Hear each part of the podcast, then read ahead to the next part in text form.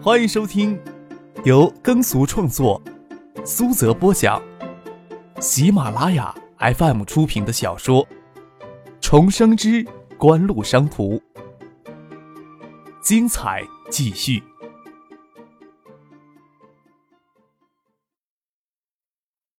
第一百六十四集。考试的预备铃声响过之后，崔雨曼捧着试卷跟其他教师走出办公楼。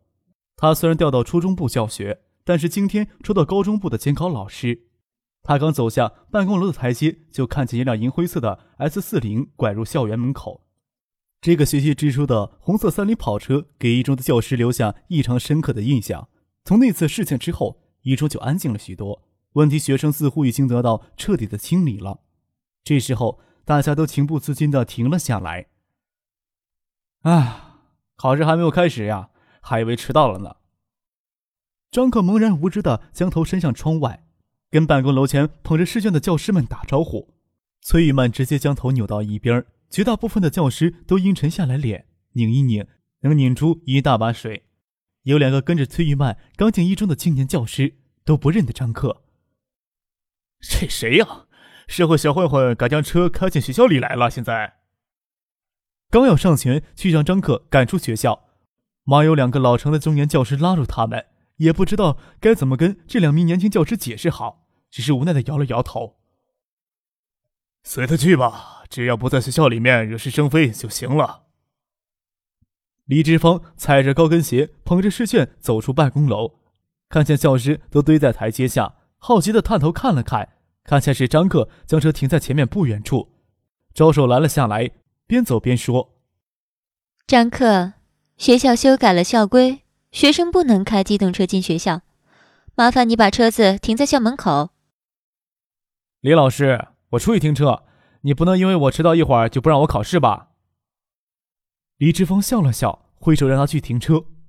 看着张克老老实实的倒车出了校门，一些老师忍不住叹息。哎，还是李老师对这些纨绔子弟有办法。也亏张克、杜飞是在李老师的班上，换做其他老师教他们，一中要给他们闹翻天了。有人问李志芳：“听说杜飞前些天参加省里的演讲比赛，还得了奖，也只有你让这些人浪子回头了。什么时候让张秘书长的儿子也能浪子回头，我就真服了你了。学校要搞民主选校长，我第一个选你。”李志芳笑了笑，让其他老师先去教室。他站在原地等张克。其他人不理解这个少年，要知道他从来就没有做坏事的心思，只是比一般少年成熟太多了，反而不被常人理解。即使一学期都很少出现在教室里，但历史考试对张克来说不会有无从下手的感觉。至少选择题的正确性不会比一般学生稍差，简答题、问答题都可能离标准答案稍微远一些，但是胡言乱语。写满整张试卷则完全没有问题，文科的底子在那里。答完题，张克在思考着这份试卷这次还是不能及格的话，那改卷的老师对他的成见一定要够深才行。接下来是正式考试，张克拿到试卷才知道这学期考的是哲学常识，马克思主义哲学。不仅初中学会了一些，高中继续学，到了大学要重新的学一遍，考研更是重点。张克虽然最终放弃了考研。但是大四时考研复习还是认真参加了，即使这一门很让人生厌的课，这么多年学下来也足以留下深刻的印象。更何况张可一对对哲学产生了很浓厚的兴趣，选择题自然没有问题了。虽然不晓得离标准答案有多远，但是张可还能将每道简答题、论述题像模像样的胡扯一遍，将试卷填满。整个下午都是李志芳监考，他很自然地把张克的试卷拿出来看一看。虽然拿出唐建近乎标准答案的试卷出来对照，张可在问答题与简答题上的回答有些偏离重心，但是换成自己去答这份试卷，大概都不会比张克答得更好。明天考的三科，语文、英语是张克的强项，数学差一些，但是也不是差的太离谱。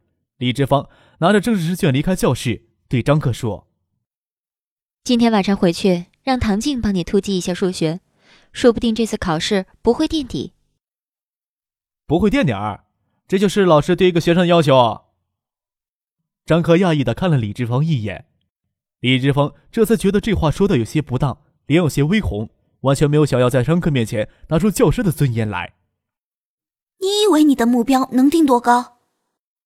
唐静瞪眼站在另一边，也将草稿纸卷成一束，敲着张克的脑袋。昨天准备帮你补习功课，你又一声不吭的去省城了，害我今天一直担心你能不能赶上考试。今天晚上准备做什么坏事？张克昨天拒绝许思的鸡，面对唐静多少有些心虚了，哪里敢啰嗦呀？连忙说今天晚上没有任何事情，就准备请他帮自己好好突击一下数学。李志芳笑了笑，捧着试卷离开了。杜飞这时候贼头贼脑的凑过来。哎，听说你又换车了？虽然杜飞还未满十八周岁，但是跟张克一样，驾照早就有了。大概到九七年之后，对驾照的年龄限制才会严格起来。张克将车钥匙丢给杜飞。校门口银灰色的沃尔沃，明天要是车身上多一道划痕，你就等着挨揍吧。杜飞自然不会把张克这句警告当回事儿，拿着车钥匙就想开溜。张克拦住他。你总得把我跟唐静先送回去吧。只先替张可当回马夫。下楼时看见陈飞荣跟他同学站在过道里对考试的答案，唐静跑过去跟他打招呼。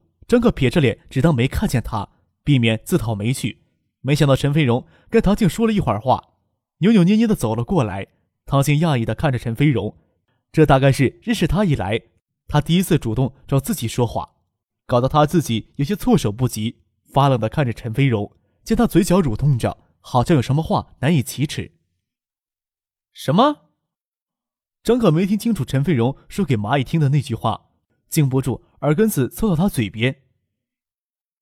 你家里要请我吃饭，为什么要请我吃饭呀？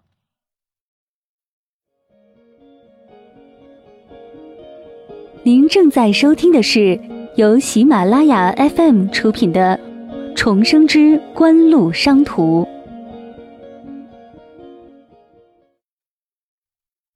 陈飞荣粉脸涨红，连耳根子都染血似的红了。他一直习惯冷淡的对待张克，正正式式的邀请张克，却让他难以启齿了。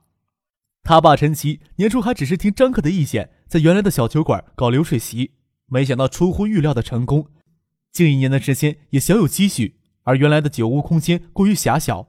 打算换个大一些的地方，思量许久，正要下决心动手做的时候，夫妻俩又犹豫起来。毕竟对于普通人家来说，想做稍大一些的事业，如履薄冰呀。家底毕竟不厚实，经不住折腾。陈吉与妻子刘芬商量着，请张可吃顿饭，既是谢他的主意，也是希望他这次能再帮着出出主意。陈吉夫妇自然没有办法联络上张可，许思又不在海州，就让陈飞荣在学校里面碰到张可。正式的邀请一下，陈吉也只能跟张可约好时间，再另请许洪博、周他们一起。陈飞荣这段时间一直没有在学校里遇到张可，却在这个意料之外的时间突然遇上张可，换成别人都无法坦然而处之的。解释清楚请客吃饭的缘由，自然要费一番口舌。陈飞荣说完，整个人就难受的差点要哭出来了，心里莫名其妙的难受。好吧。你明天告诉我吃饭的时间就可以了。我明天也要到学校来考试的。张可都不忍心刁难陈飞荣了，关键唐静在一边看着呢。他现在跟陈飞荣关系可好着呢，感觉自己要跟陈飞荣起冲突，他能帮陈飞荣而不帮自己。得了，不能跟小女孩子一般见识。张可与杜飞又在一旁无聊的等着陈飞荣跟唐静交头接耳的说了一会儿话，才一起下了楼。出楼门口，看见李志芳骑着永久的自行车，载着他女儿周小璐出来。周小璐老远就跟他们招手。过年才十三岁的周小璐，一看就是美人胚子，唇红齿白，眉目清秀，嫩生生的白净，只是还没有成年后艳丽的模样。李志芳看见杜飞要坐进驾驶席里，忍不住叮嘱一句：“这时候路上车多人多，开车小心点儿。”杜飞赶忙将车钥匙递给张克。笑着对李志芳说：“我就摸摸方向盘，张克这家伙开车。”靠，这小子还在李志芳面前装好学生。张克郁闷无比的从杜飞手里接过车钥匙。小陆，我们送你回去。唐静招呼周小璐坐车，周小璐嫩生生的摇了摇头，说道：“我还要先陪妈妈去菜市场买菜呢。”杜飞又对李志芳说道。李老师，还最后一天了，其他人都没什么好复习呢，让小鹿跟我去玩吧，八点之前送她回去。张可没有想到杜飞装了半年的好学生，跟李志芳的关系倒是理顺了，还名正言顺的管人家女儿出去玩。见小丫头眼睛里倒是有许些期待，看来跟杜飞堂姐的关系已经相当熟络了。杜飞是个好孩子，不管学校里的其他学生、老师对他有什么看法，李志芳心里是清楚的。即使有些尴尬，也让时间冲淡了，回到正常的老师与学生的关系上来，应该比老师与学生的关系还要亲密一些。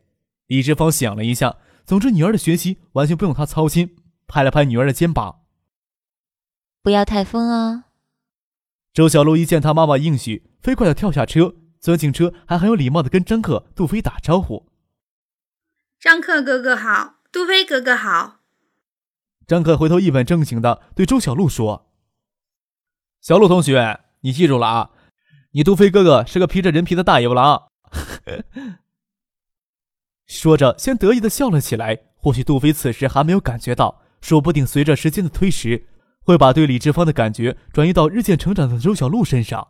杜飞笑着骂张可胡说八道，诋毁他。他像所有少年都会经历的那样，很纯洁的看待自己的感情世界。他正与盛夏处朋友，对李志芳的那种感情也就淡了。对周小璐也完全是一种说不出的亲近之情。少年人的情感天空，哪有会经历两次人生的张克那般复杂呢？等张克将车开出一段路，看不见李志芳了，杜飞又拍拍张克的肩膀，要求开车。过个手瘾。张克横了他一眼：“刚才让你装，你认为现在可能吗？”看他可怜手痒，开到车少的路上，还是将车给他过把瘾。张克给家里打了电话，没有人接。打到新房子，妈妈果然在那里布置房间，说晚上会在婉晴那里吃饭。张克也没有迟疑。叫杜飞将车直接开到新景园去，又把唐静他妈妈顾建平换过来一起吃饭，人多热闹一些。这时间，唐学谦跟他爸爸几乎没可能在家里吃晚饭。突然增加这么多人，谢宅的厨娘有些措不及手，两个人跑过去帮忙再添一些菜。顾建平一会儿就赶了过来。婉晴要处理完公司的事情，还要等一会儿才能回来。张克与唐静、杜飞、周小璐在新房子里补习数学，数学这一科目。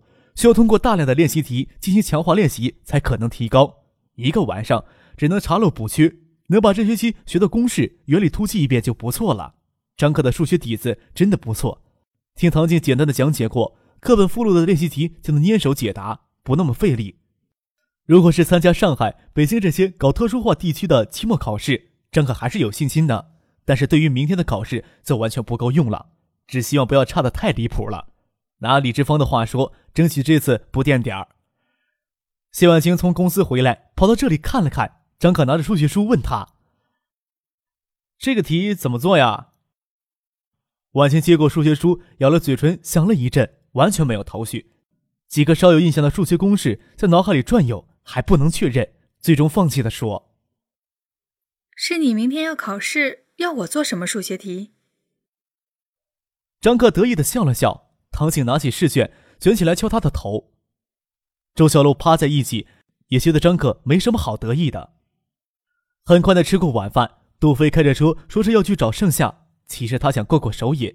盛夏与陈飞荣都读高三了，压力比他们大的多了。盛夏今晚未必会理他，张克也管不了他太多，只让他记得八点钟之前回来送周小璐回去。张克就跟唐静在新装修的书房里补习数学。周小璐手托着下巴，在一旁听着，他也能听懂，这点让张克很羞愧。偶尔有疏忽没听唐静讲清楚，都不好意思的让他从头再讲一遍。差不多到了八点钟，基本的公式原理复习了近一半，杜飞也准时回来，一起送周小璐回去。经过楼下时，三个女人正围坐沙发聊天，两个人还额外吩咐张克一句：“就今天晚上，不要在外面玩了。”好像张克天天晚上在外面玩似的。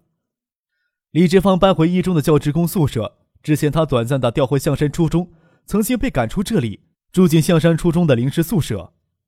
冬夜天寒，走进楼梯间就隐约听到男人的嚷喊声。张克刚开始还没有感觉，直到周小璐站在楼梯间不肯往上走，才知道原来是李志芳家里的声音。看着周小璐脸上稚气却坚毅的表情。想必他不想让家里这种情形暴露在外人面前。张可他们转身下了楼梯，竖起耳朵听，在楼梯外也能听得见，是那种夹杂着酒气的叫嚣，似乎左邻右舍都习惯这种声音，很是平静。周小璐倒比一般的小女孩子成熟冷静，她用一种让人听了心痛的声音说：“我爸爸很早就下岗了，整天就知道喝酒。以前妈妈帮他找工作，他反而会动手打妈妈，说会丢他的人。”我长大了，一定要带着妈妈离开这个家。